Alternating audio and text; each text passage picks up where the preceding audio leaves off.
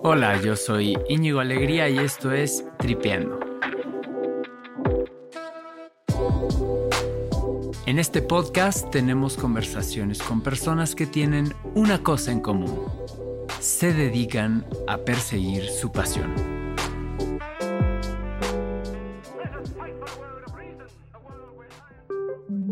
Hoy platico con Carla Paniagua y su pasión es estudiar fenómenos del comportamiento colectivo, desde la antropología y el análisis del lenguaje hasta el diseño de experiencias de aprendizaje y el diseño del mañana.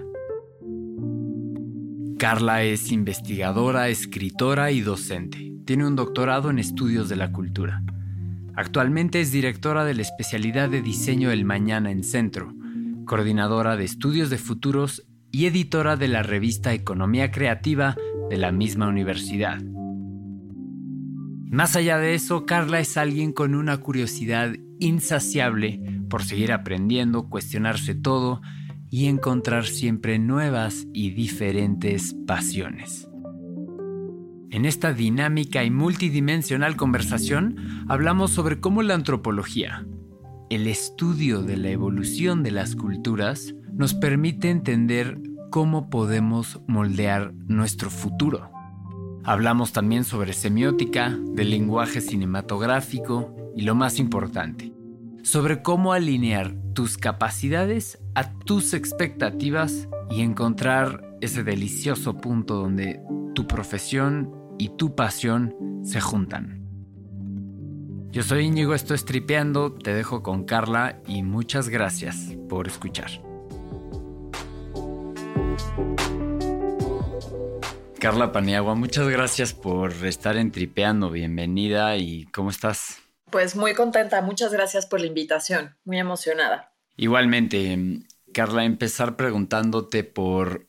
Mira, tienes un background, se podría decir, multifacético y un, como un amplio abanico de, de áreas de conocimiento. Entonces me gustaría preguntarte cómo, cómo definirías actualmente tu profesión y en mancuerna con eso, ¿cómo definirías tu pasión?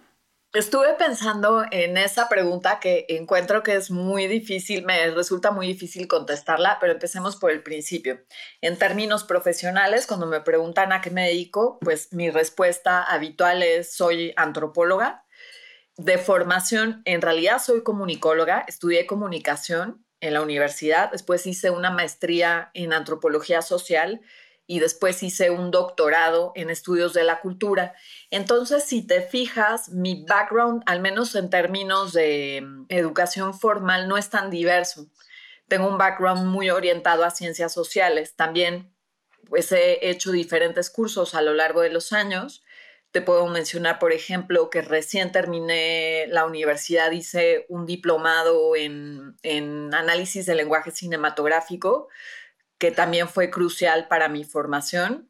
También hice, no un diplomado, pero sí una serie de cursos en semiótica, en semiótica sosuriana y semiótica pirciana, que también fue definitivo para mi formación. Entonces, resumen, como para no soltar esa letanía, si me preguntan, yo digo, soy antropóloga, porque todo eso ha derivado en que a lo largo de los últimos años me concentré mucho en el estudio del comportamiento colectivo pero con propósitos muy diferentes, ¿no? Entonces, mi personalidad profesional o mi identidad profesional es esa. Y bueno, con esa identidad profesional hago muchas cosas. Ahora, algunas de esas cosas que hago me apasionan, pero yo crecí en una generación en la que quizás el tema de la pasión no era tan definitivo para elegir una carrera. Para mí ha sido al revés como que yo he ido eligiendo de manera intuitiva y después he encontrado la pasión. Déjame explicarlo de esta manera. Yo considero que tengo la habilidad de que me apasione lo que sea que haga. ¿Ok? Pero no es que decido en función de mis pasiones. Soy una persona muy curiosa y a veces sin tener mucha información me aviento como pollo sin cabeza y ya después descubro que eso a lo que me aventé me gusta mucho, pero a lo largo de la vida pues he tomado muchas decisiones así sin, sin tener toda la información y ya después digo, ah, pues qué padre que elegí esto, ¿ves? Es por eso que me cuesta trabajo decirte pues cuál es mi pasión. Tengo muchas pasiones, algunas de ellas son tienen que ver con escribir, con contar historias, con hacer análisis del lenguaje cinematográfico y con estudiar diversos fenómenos del comportamiento colectivo. Pero pues tengo otras pasiones y otras curiosidades. Grosso modo es eso. Sí, genial. Em, como decía yo, consideraba válido el, adjetivo de multifacético, todo concentrado en, bueno, mucho en ciencias sociales y, me, interesa irlo como mucho desmenuzando, pero primero preguntarte por la semiótica. Mencionaste principalmente a la, semiótica versiana, ¿no? Si no me equivoco. Sin destapar esta caja de Pandora de lo que podría llevarnos a hablar de la semiótica, pero que nos platiques como a, grosso modo qué es la semiótica y, y por qué es tan interesante y Sí, sí, claro, con mucho gusto. La semiótica fue como uno de mis primeros enamoramientos súbitos y así galopantes hasta la fecha. Es un campo del conocimiento que estudia los procesos de generación de sentido. ¿Ok? Sé que suena muy amplio, pero incluso se podría considerar como una rama de la filosofía es un campo muy vinculado a, los estudios del lenguaje, pero en realidad la semiótica está en todo lo que los humanos hacemos. Charles Sanders Peirce, el fundador de la semiótica estadounidense y bueno, de la semiótica en general como corriente, al menos de la escuela americana, porque el papá de la semiología francesa es Ferdinand de Saussure, Charles Sanders Peirce solía decir que la semiosis es pensamiento, es decir, Mientras que conversamos tú y yo, estamos intercambiando una serie de signos, signos fonéticos, pero también signos gestuales, ¿no? Signos que generamos con el cuerpo, con el volumen de la voz, con la entonación. Y eso es posible porque tú y yo y las personas que nos ven y nos escuchan fueron educadas en una serie de códigos y de reglas que nos permiten descifrar esta conversación. Y eso es apasionante porque esa cualidad, pues, que es bien humana, es, digamos, una facultad natural, pero que se entrena viviendo socialmente. Tú y yo y las personas que pueden entender esta conversación fueron educadas desde pequeñitas para poder producir signos y poderlos decodificar.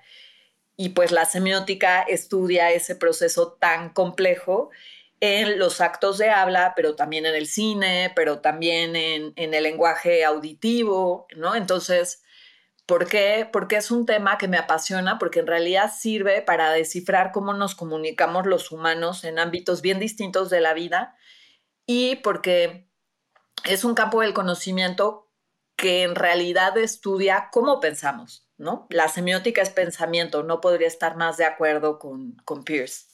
Y esto es como una base importantísima para, para otra de tus pasiones, que es el análisis del lenguaje cinematográfico, ¿no? O sea, están muy conectadas. Es correcto, es correcto. Digamos que cuando estaba en la universidad primero estudié la semiótica de, de Saussure o la semiología de Saussure eso me voló la cabeza, eso fue en el primer año de la carrera y continué. Perdón que te interrumpa, pero preguntarte, eh, en este que me dices que me voló la cabeza, como, ¿tienes algún ejemplo como tangible, o sea, de, o sea, ¿qué te refieres? ¿Qué viste, qué aprendiste, qué te hizo clic? Mira, por ejemplo, que nuevamente se refiere a, o sea, lo que descifran estos pensadores es la manera en la que razonamos y nos comunicamos. Ferdinand de Saussure es autor de dos principios que tienen que ver con cómo combinamos signos, ¿ok? Me voy a referir entonces a uno de esos principios que se refiere a que los signos, perdón, porque voy a decir una cosa un poco abstracta, pero voy a hacer el esfuerzo por explicarme. Pongámoslo así. Cuando digo en un enunciado, por ejemplo, la taza es azul, como en este caso, como la taza que tengo en la mano, cuando estoy diciendo la taza es azul, estoy haciendo una selección de una serie de signos. Cada palabra es un signo, ¿ok? Es portador, cada palabra es portadora de un significado.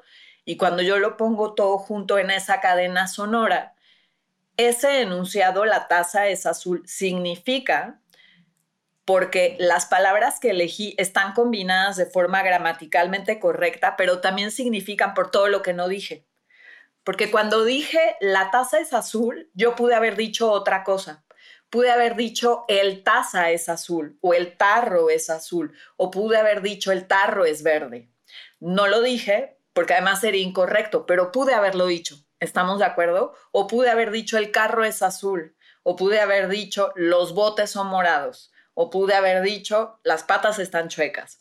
No dije nada de eso porque no sería correcto, y yo lo sé y tú lo sabes, pero la manera, o sea, ese acto magnífico de combinación que implica lo que he dicho, pero también lo que no dije, ese acto magnífico, eso es la semiosis.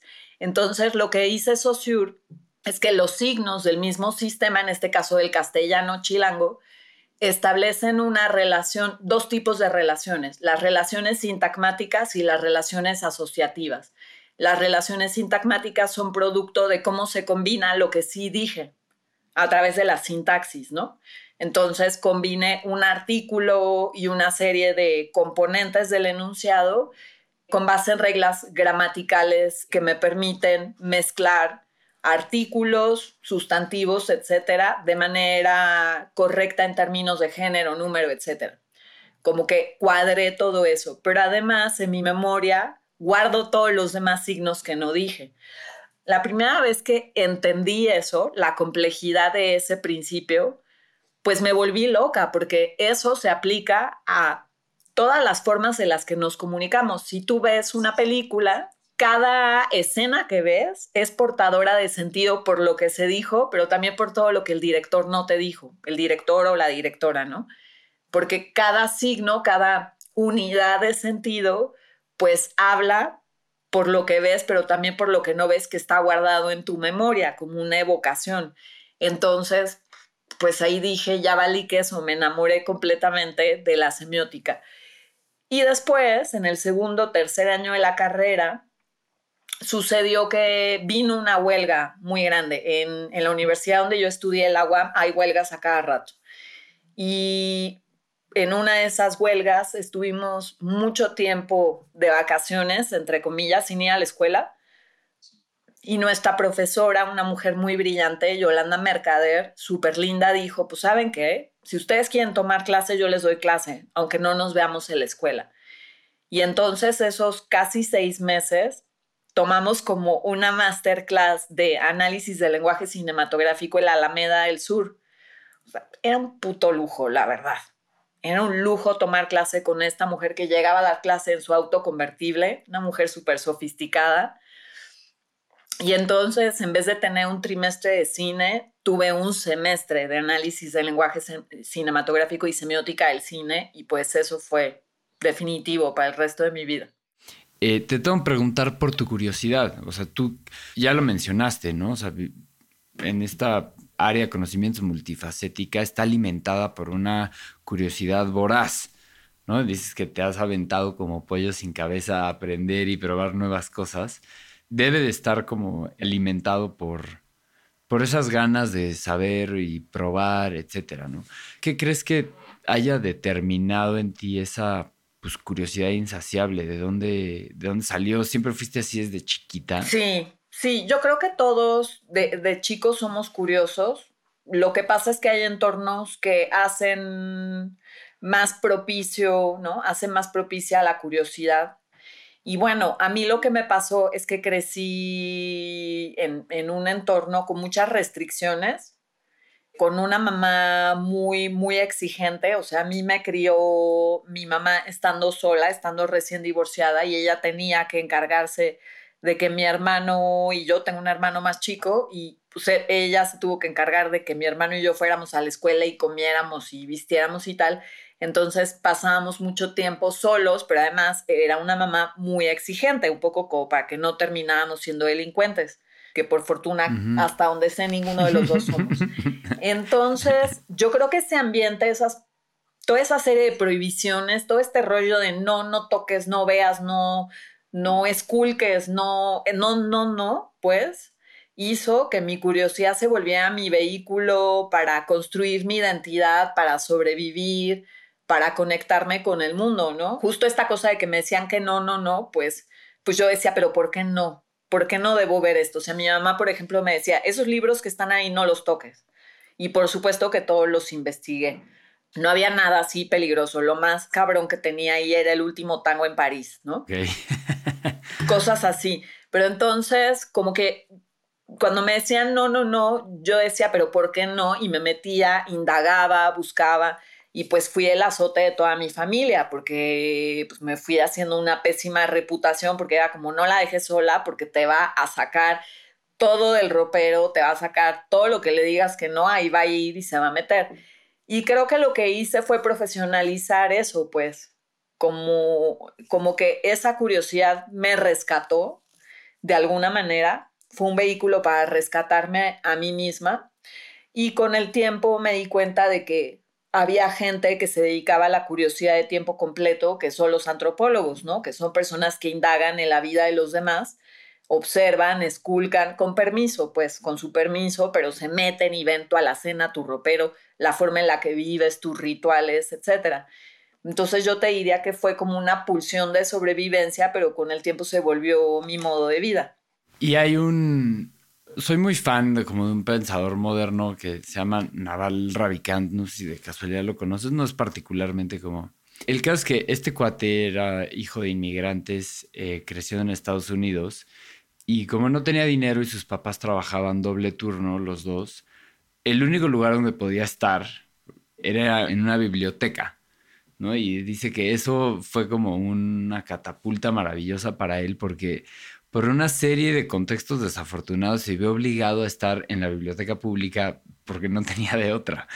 Y eso fue para él un refugio importantísimo de pues conocer, leer, destapar esta curiosidad, etc.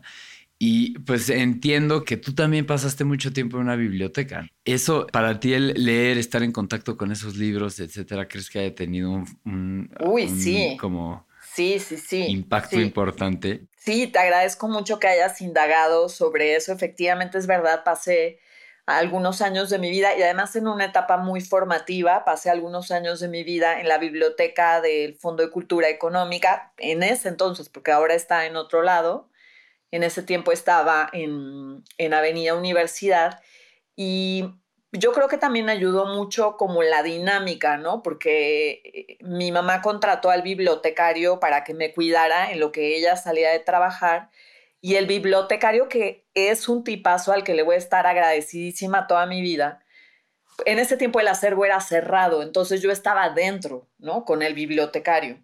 Y él lo que hizo, pues él obviamente tenía sus cosas que hacer, atender a la gente y tal, no, no estaba realmente como cuidándome, pero fue muy listo porque entonces lo que hizo fue como adecuar el mobiliario, me puso una mesa, una máquina de escribir, yo no sabía escribir a máquina, ¿no? Pero él me puso una máquina de escribir como una mesa de trabajo y me puso, puso esos insumos en el área donde estaba la colección de libros para niños.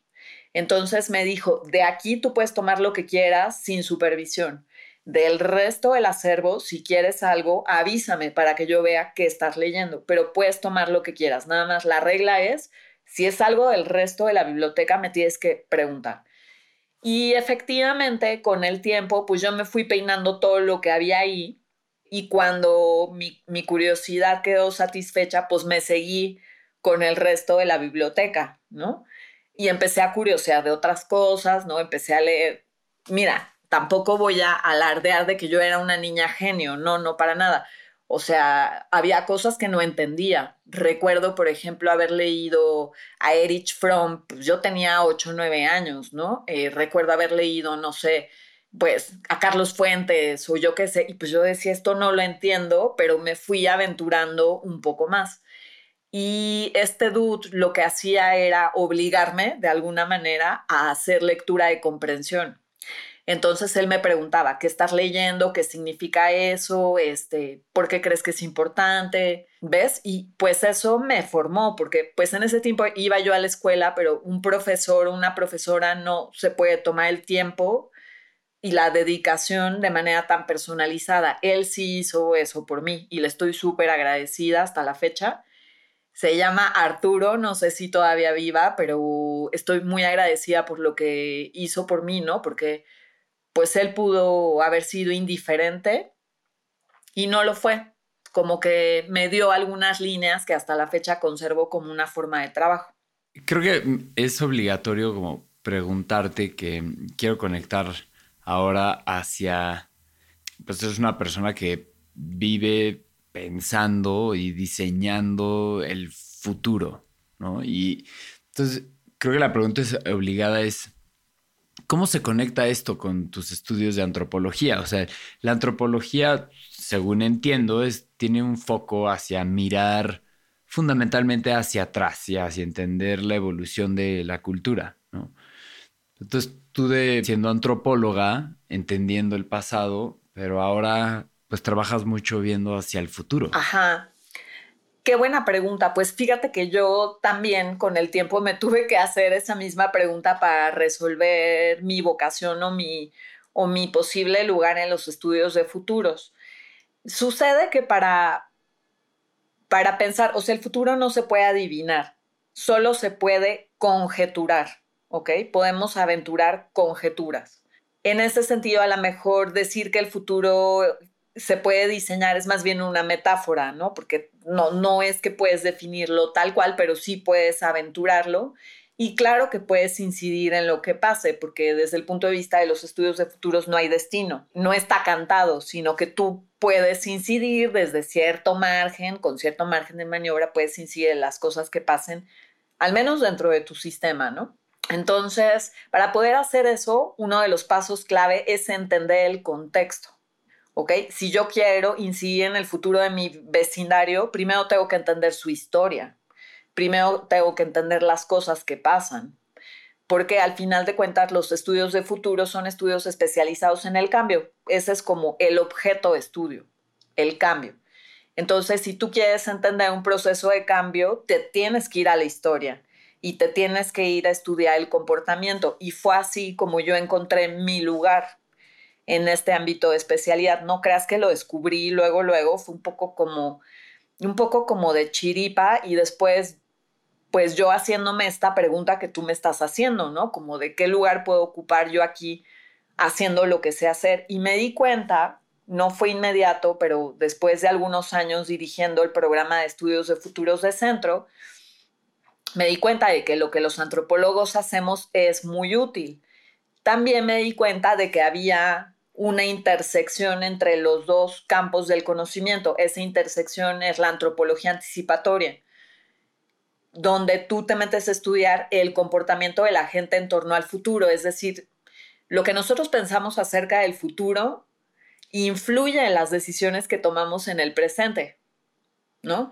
Cuando tú, por ejemplo, te pones una peda de albañil todos los días como si no hubiera mañana, pues ahí estás expresando lo que crees acerca del futuro, al menos de tu propio futuro. O cuando tú ahorras, o cuando tú inviertes, o te haces de un patrimonio, ¿no? O cuando tú tienes hijos o no los tienes, con esas decisiones estás expresando tus creencias acerca del futuro. Entonces la antropología anticipatoria conecta esas dos cosas, ¿no? Como que observa el comportamiento de los grupos humanos para conjeturar qué ideas del futuro están detrás de eso.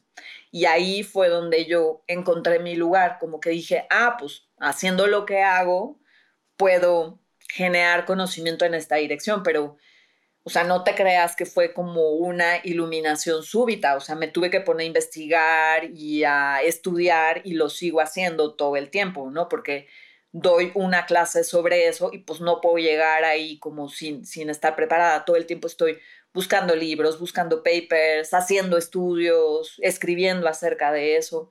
Pero no sé si me explico que en realidad el quehacer de cada día pues habla mucho de lo que nosotros como grupos humanos creemos acerca del futuro. De hecho, y con esto termino, Arjuna Padurai, el antropólogo indio, dice que el futuro es un hecho cultural yo creo que te va a resonar porque justo las ideas acerca del futuro pues son culturalmente muy específicas, ¿no? Cambian en, cada geografía.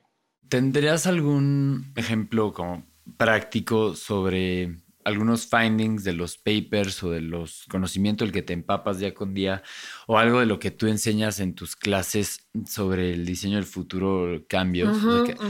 Mira, te puedo poner un ejemplo bien, bien específico de algo que, que hacemos mucho cuando estamos haciendo este tipo de trabajo. Este modelo de trabajo se llama investigación etnográfica del futuro y es como un, un framework que fue creado desde el siglo pasado por Robert Textor, ¿ok?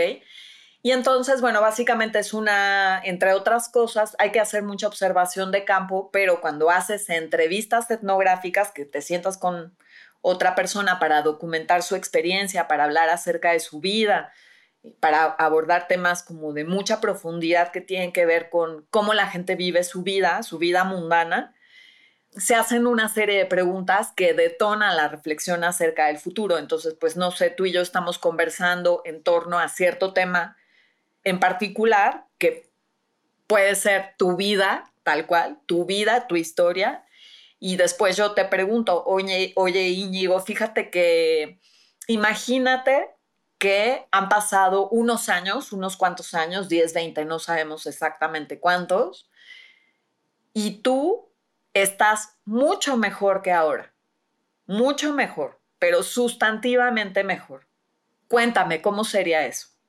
Y después te pregunto, ya que me contaste, ah, no, pues yo me imagino así, haciendo esto. Por ejemplo, ya no me imagino viviendo en este país, me imagino en otro lado, me imagino haciendo otra cosa, me imagino teniendo más plata, yo qué sé, lo que tú te imagines. Y después te digo, bueno, ahora imagínate que pasó, igual pasaron 10, 20 años y sucedió lo peor, pero así te fue la chingada.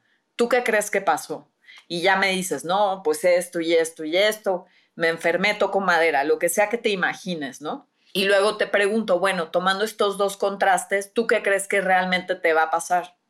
Cuéntame sobre eso, tras, tras, tras, tras. Y después, bueno, ¿y cómo crees que va a suceder eso? Tras, tras, tras, tras. Eso que te acabo de decir de forma bien rápida es investigación etnográfica del futuro, porque al final del día no importa si lo que dijiste sucede o no. Evidentemente, pues seguramente tu deseo y el mío también sería que tu futuro sea lo mejor posible. Pero aquí de lo que se trata es más bien de rescatar tus creencias acerca del futuro. Porque además esas creencias, pues sí son personales, pero son producto de la cultura. Si tú hubieses nacido en otro contexto, en otra época y tuvieses otro background, probablemente tus ideas acerca del futuro serían distintas. Esa es la onda de hacer investigación etnográfica del futuro, ¿no? Como ir capturando, tal cual te lo voy a decir, tal cual lo explica Robert Textor, es hacer elícitas, elicitar o hacer evidentes las creencias que los grupos culturales comparten en torno al futuro es una chulada. Sí, o sea, este tipo de ejercicios de investigación de campo y de ir a levantar este tipo de data, o sea, se hace muy así, con esto, o sea, se hace tal cual con, con conversaciones, cuestionarios específicos, ir documentando esa, esa evidencia. Digo, dentro de muchas otras cosas.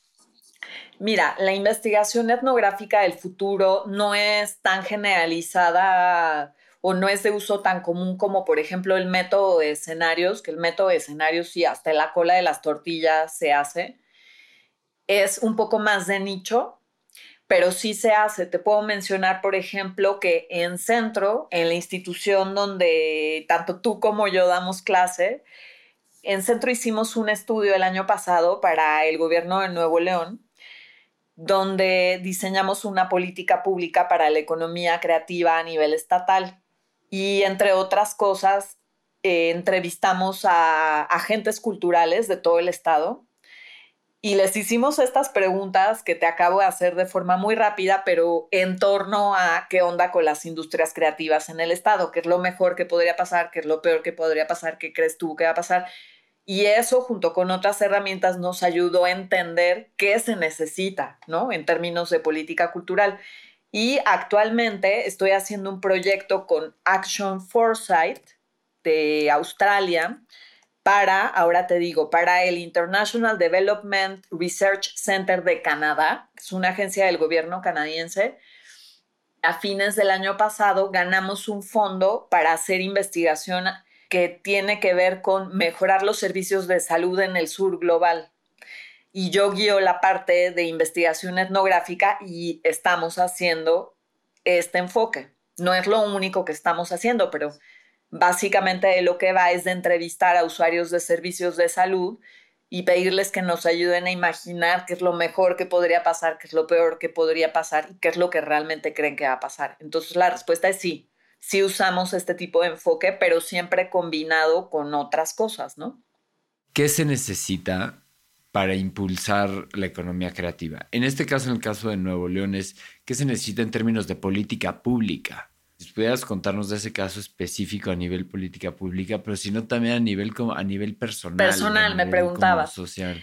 Sí, bueno, mira, la verdad es que lo que encontramos para el caso de Nuevo León es muy extenso, es un reporte eterno de dos tomos que todavía no se presenta de manera oficial se supone que se va a presentar, el, el, proyecto se hizo para el Consejo Nuevo León y el Consejo hará la presentación formal de este proyecto, supongo que en el primer trimestre de este año, pero sí te puedo adelantar que lo primero que encontramos que fue más revelador para mí es que hay un montón, a ver, lo que te voy a decir raya en lo estúpido, perdón, eh, pero es que yo no me lo esperaba y creo que el equipo de trabajo se quedó más o menos igual la idea que tenemos o que yo tenía de Nuevo León no tiene nada que ver con su realidad en términos de industrias creativas.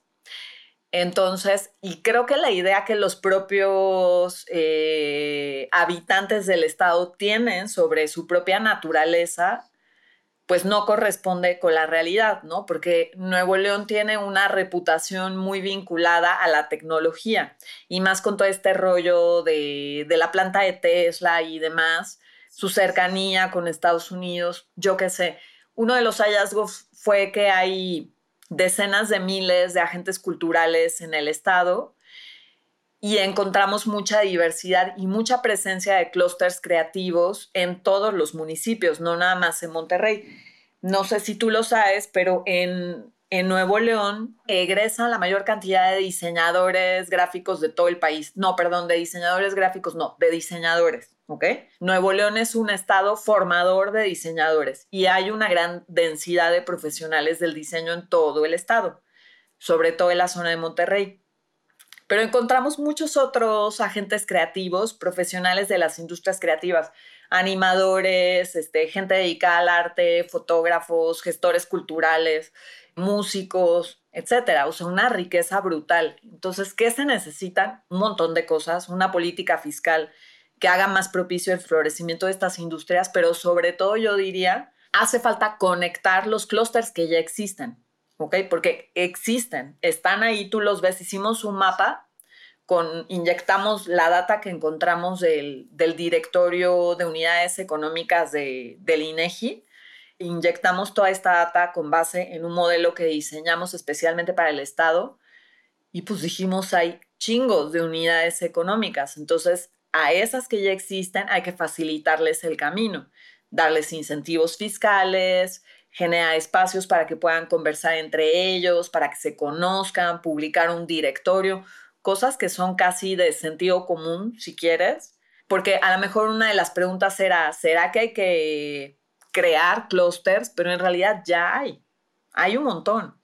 Pero a lo mejor los que están en este municipio no trabajan con los de este otro municipio, entonces ahí hay que hacer labor de interconexión. Y con respecto a tu otra pregunta de si no deberíamos de hacer este tipo de trabajo a nivel personal, la respuesta es sí.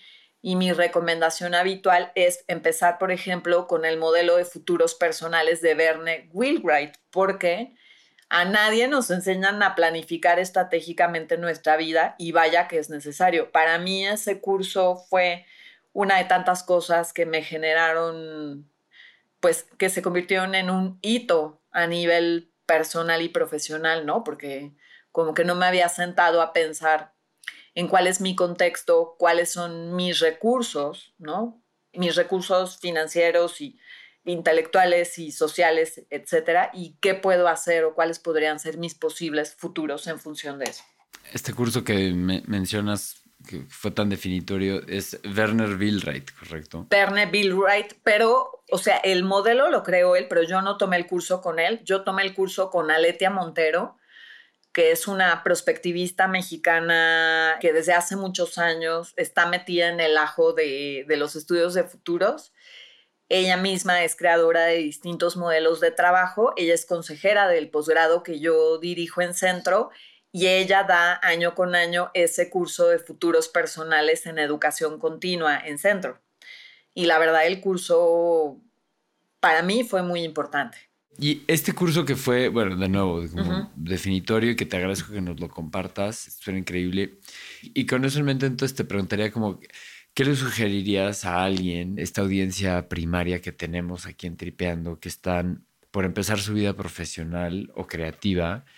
¿Qué le sugerirías, eh, cosas que puedan ejercitar o probar para encaminarse a encontrar su camino?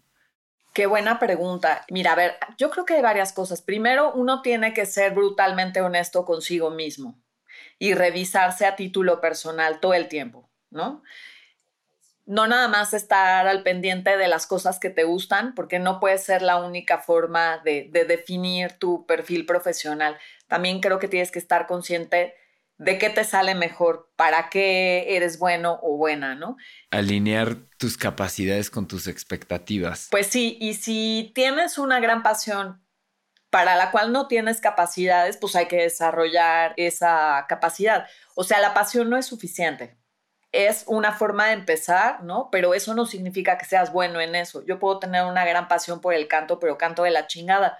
Entonces quizás no debo depositar mis expectativas profesionales ahí eso no significa que no debe intentar y prepararme y tal, si ese fuera un posible camino, ¿no?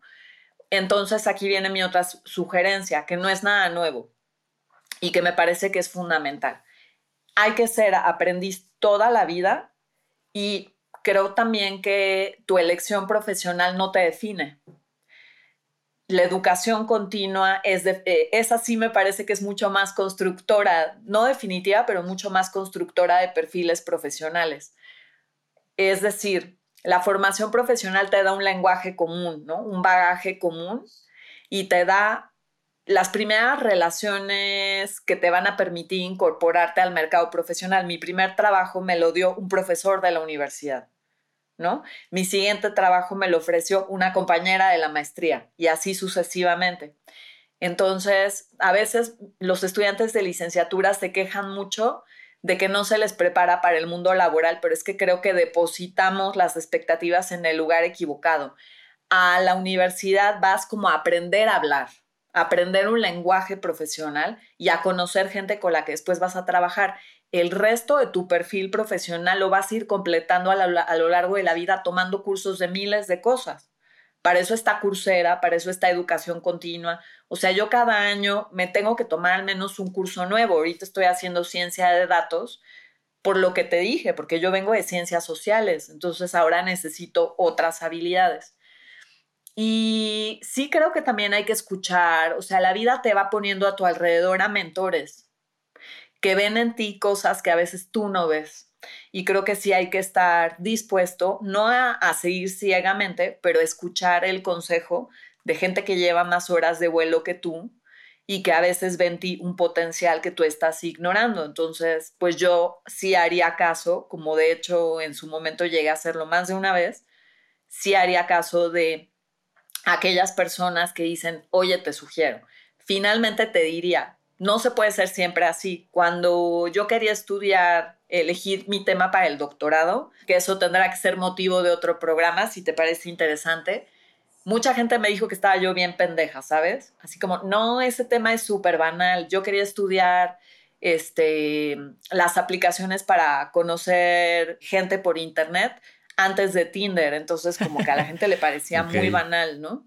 Y pues ahí sí no hice caso hice lo que yo consideré que era mejor para mí. ¿Ves? Tiene que haber un balance entre escuchar a tus mentores cuando tú todavía no tienes la suficiente madurez y después abrazar, ahí sí, con mucha pasión y convicción, tus intereses cuando tienes la madurez para tomar una decisión de vida, ¿no? Me encanta esa respuesta. Ya como para ir cerrando, me aventé algunas manejadas escuchando el, el futuro fue ayer y como a modo de preguntas rápidas, igual para no abrir una caja de Pandora, pero ¿qué cosas te emocionan del futuro y qué cosas te preocupan? Chanfle, una pregunta bien difícil. Sí lo estuve pensando y me parece una, una exploración bien compleja. A ver qué cosas me emocionan acerca del futuro. Pues para empezar, que lo que más me gusta acerca del futuro es que no se puede predecir. Que eso, pues no lo dije yo, lo dijo desde el siglo pasado James Dator.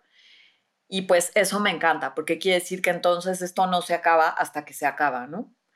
Por más que te digan, no, es que em, no sé, cosas que consideramos que son irremediables. Vamos a valer que eso por la inteligencia artificial o por más que te diga, no, la transformación digital va porque va y es inevitable. Pues no.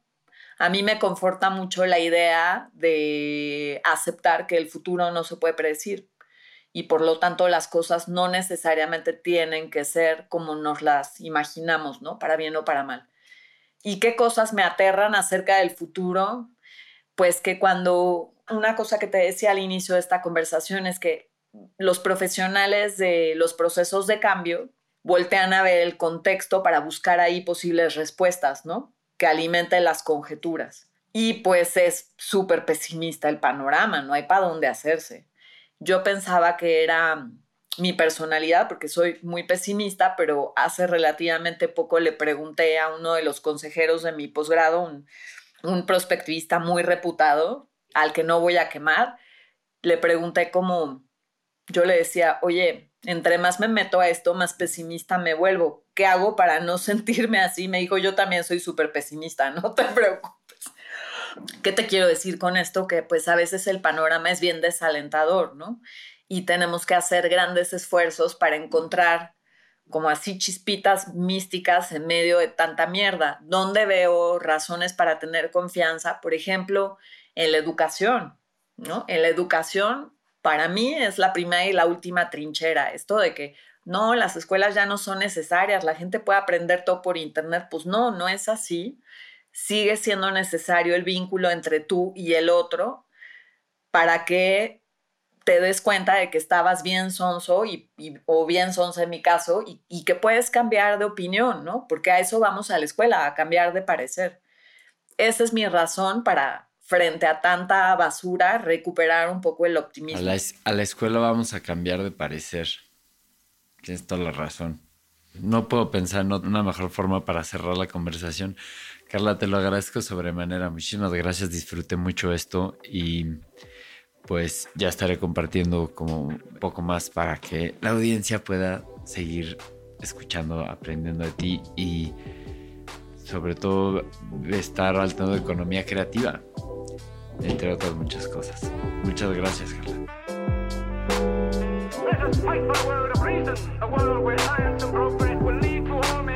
Why don't we crystallize imagination? I have my mind. My mind needs books like a sword needs a whetstone.